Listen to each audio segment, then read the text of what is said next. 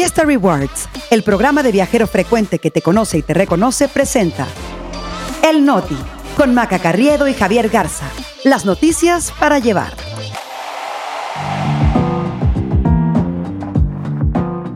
Es martes 10 de octubre. Yo soy Maca Carriedo. Yo soy Javier Garza. Este es el Noti. Y nosotros aquí estamos. Israel crece su ofensiva y Hamas lanza amenaza por rehenes.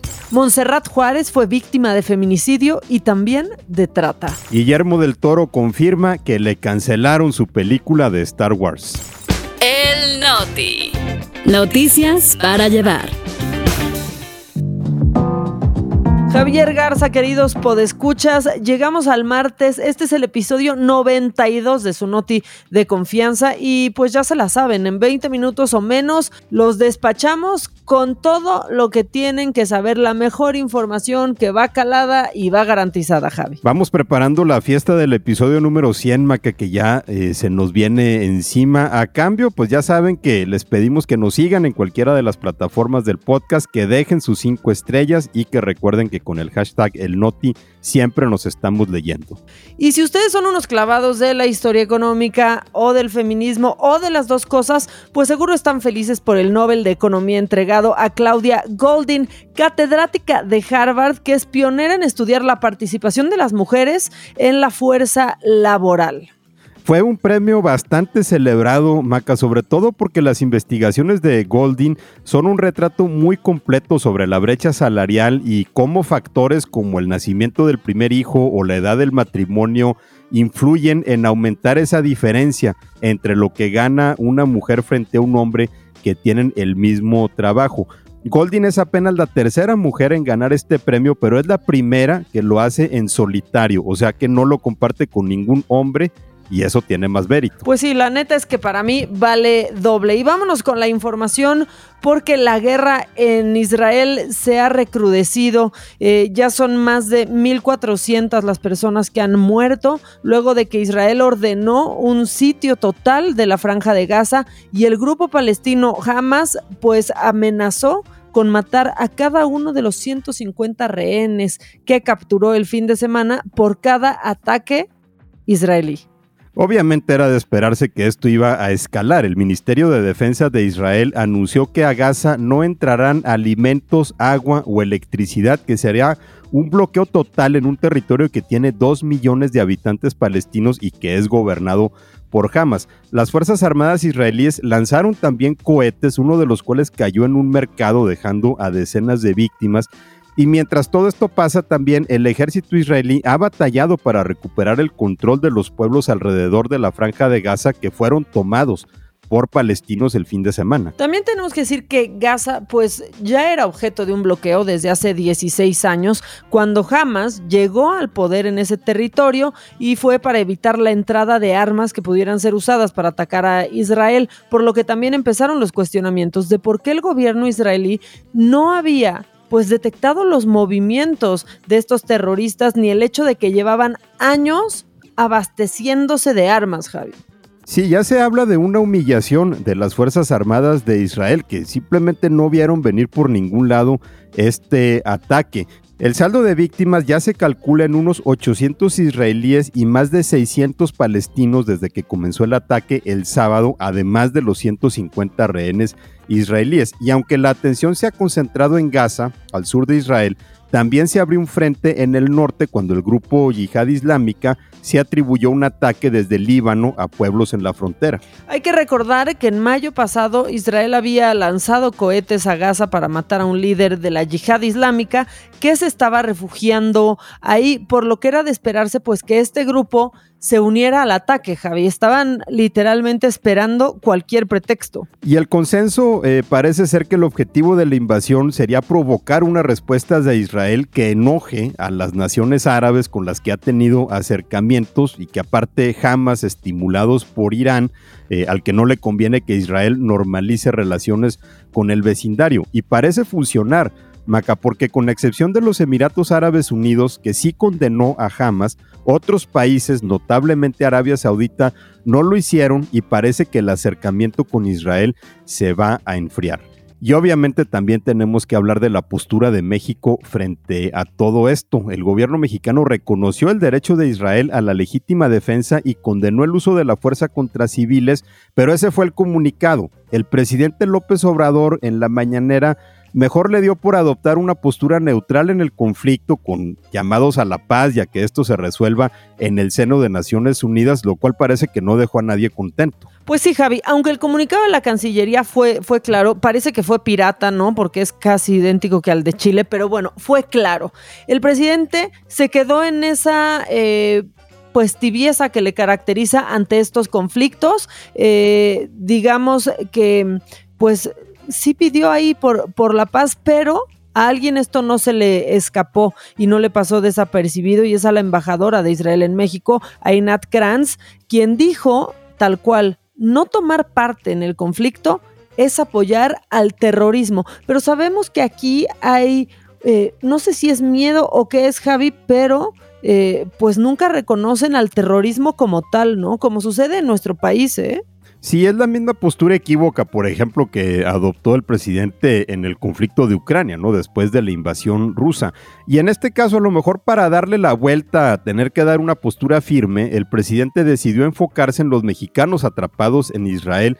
Dijo que eran tres los mexicanos desaparecidos. Afortunadamente, uno de ellos, David Heiblum, ya fue localizado con vida en un refugio, pero otros dos, Orión Hernández e Ileana Gritsevsky, no han sido encontrados. Orión estaba en el Festival de Música cerca de Gaza, donde comenzó el ataque, e Ilana en un kibutz cercano. Y López Obrador también anunció la salida de aviones de la Fuerza Aérea Mexicana para evacuar a más de 300 mexicanos que han contactado ya a la embajada para pedir ayuda.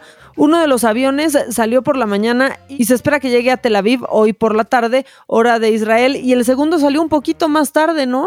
Sí, tuvo que esperar más de una hora para el despegue porque había malas condiciones de clima en la ruta y cuando le dieron la luz verde, pues ya había gastado parte de su combustible porque se tuvo que regresar a que lo recargaran y salió hasta la tarde. Eh, hay que recordar que estos son Boeing 737, este, son medio limitados en su autonomía de vuelo, tienen que hacer escalas en la isla canadiense de Terranova, después en Irlanda, luego en Turquía para llegar a Tel Aviv. Claro que muchos se agarraron de esto para volver a burlarse del AIFA y de Santa Lucía diciendo que cómo era posible que no le hubieran puesto gasolina al avión, pero la realidad es que el avión estuvo parado quemando combustible sin poder despegar y pues digamos que ya no iba a despegar con los tanques ya medio vaciados. Y alguien que también está quemando combustible, creo que ya tenemos que, tocar este tema y traérnoslos a México de regreso para platicar de este video de Eduardo Verástegui, aspirante a la presidencia por la vía independiente.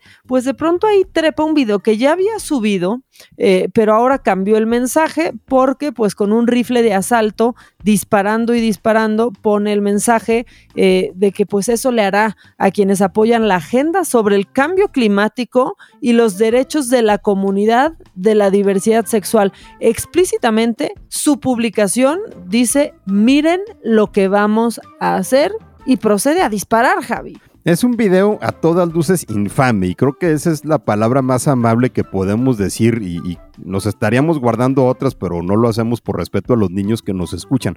Eh, yo creo que sobre todo debe encender las alarmas del Instituto Nacional Electoral porque entre los requisitos para competir en la contienda, pues están no hacer llamados a la violencia o vulnerar a grupos minoritarios. También debería encender las alarmas de la Fiscalía General de la República, viendo que este cuate estaba eh, disparando un arma cuya posesión es ilegal. Por supuesto, ¿no?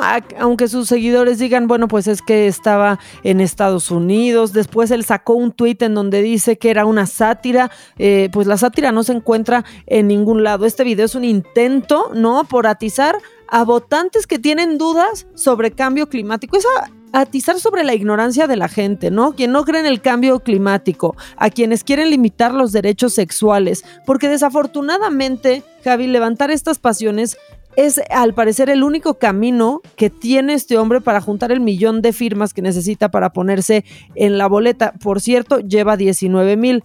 Y este video debería de preocupar incluso a esos electores, ¿no? Al, pintarlos pues con una brocha de violencia, Javi. Sí, porque yo no dudo que haya electores, pues que a lo mejor de buena fe eh, no creen en el cambio climático o de buena fe están tratando de conciliar sus creencias con la diversidad sexual. Eh, pero finalmente llega un candidato a tratar de apelar, pues digamos que a lo más bajo, ¿no? De sus instintos.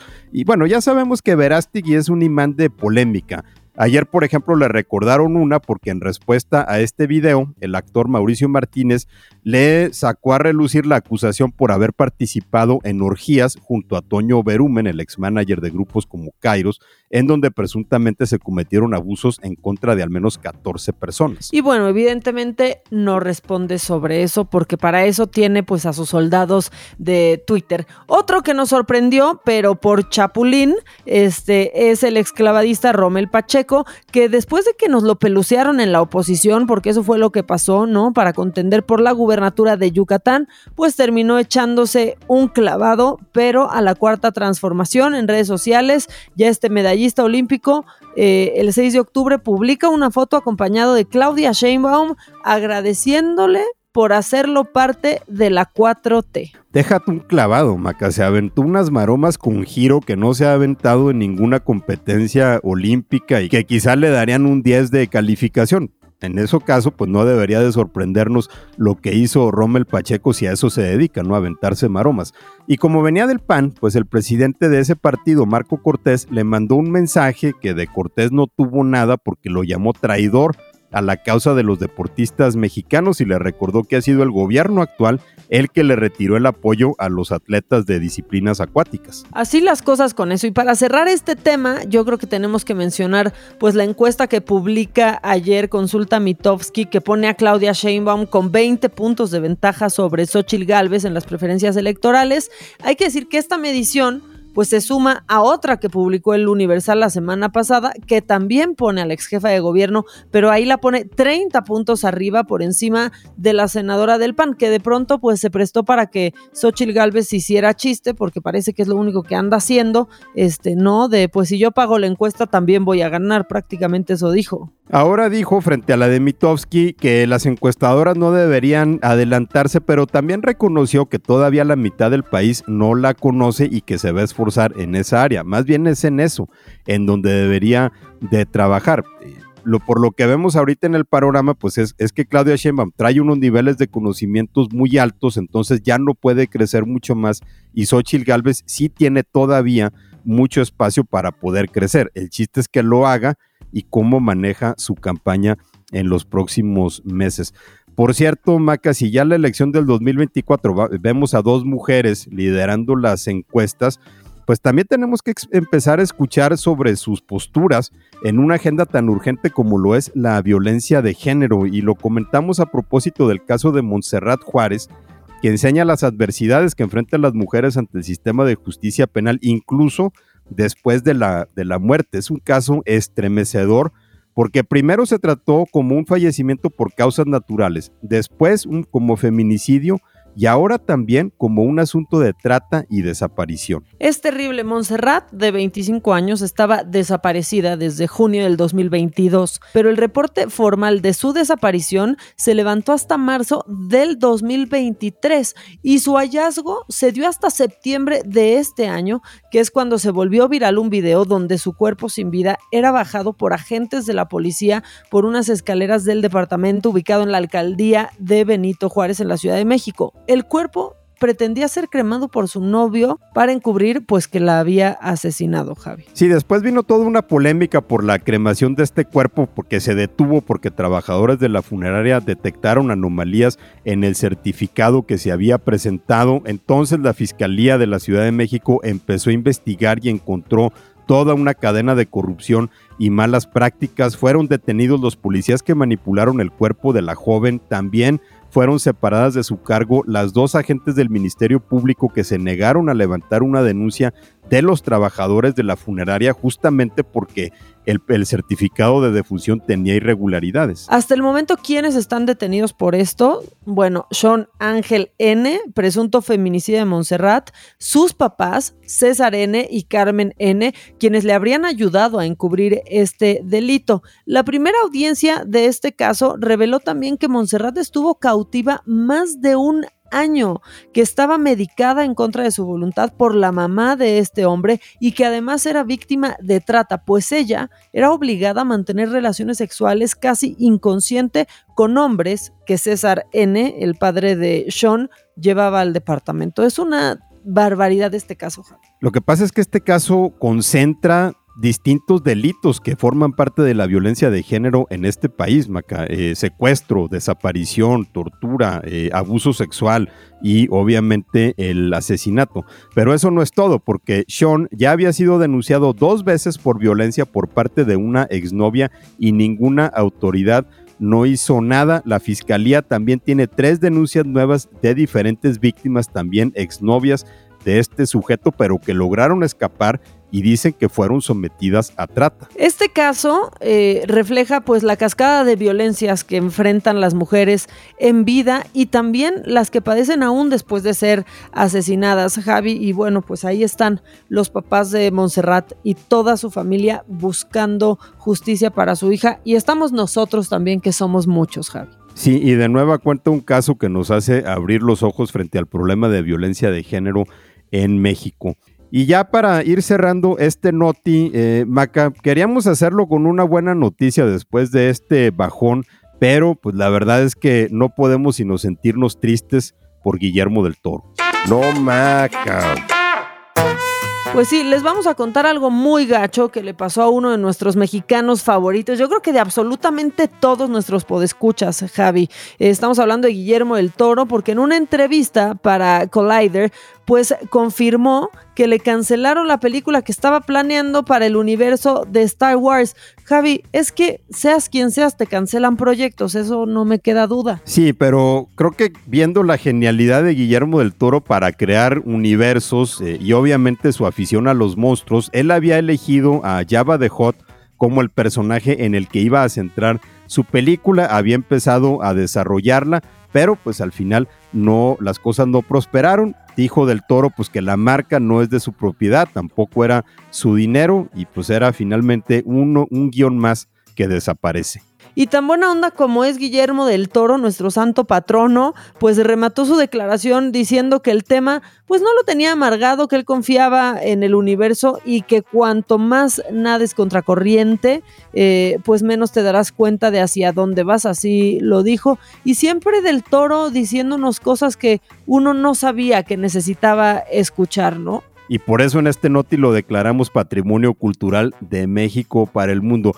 Yo creo que si Guillermo del Toro hubiera hecho con Star Wars lo que hizo con la historia de Pinocho, Maca creo que hubiera sido un peliculón y hubiera yo regresado a ver esta serie. Yo creo que sí, y yo también creo que si fuera candidato independiente no llevaría nomás 19 mil firmas como Verástegui, ya todos hubiéramos pasado a firmar por él, porque de verdad que eh, pues yo creo que es el mexicano que más sonrisas nos ha sacado últimamente y sin duda uno de los que más orgullo nos causa. Ya vámonos Javi, este este, pues ya siempre hablar de Guillermo del Toro, aunque sea algo difícil para él, este, pues como que reconforta tantito el corazón, ¿no? Creo que ya es momento de irnos con ese ánimo.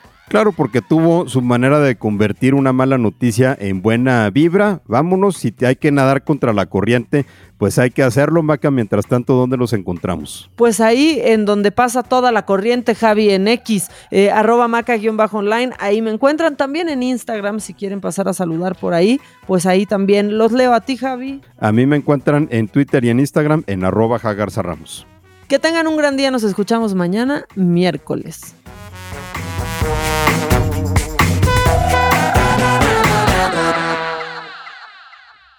Vive experiencias exclusivas en eventos, conciertos, obras de teatro y más, gracias a Fiesta Rewards Invita. Fiesta Rewards presentó El Noti con Maca Carriedo y Javier Garza. Noticias para llevar.